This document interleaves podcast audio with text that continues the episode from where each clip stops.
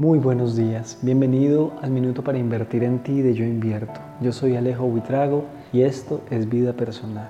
Y hoy te quiero hablar de las relaciones cuando son involutivas. Las relaciones involutivas son aquellas que sacan lo peor de ti.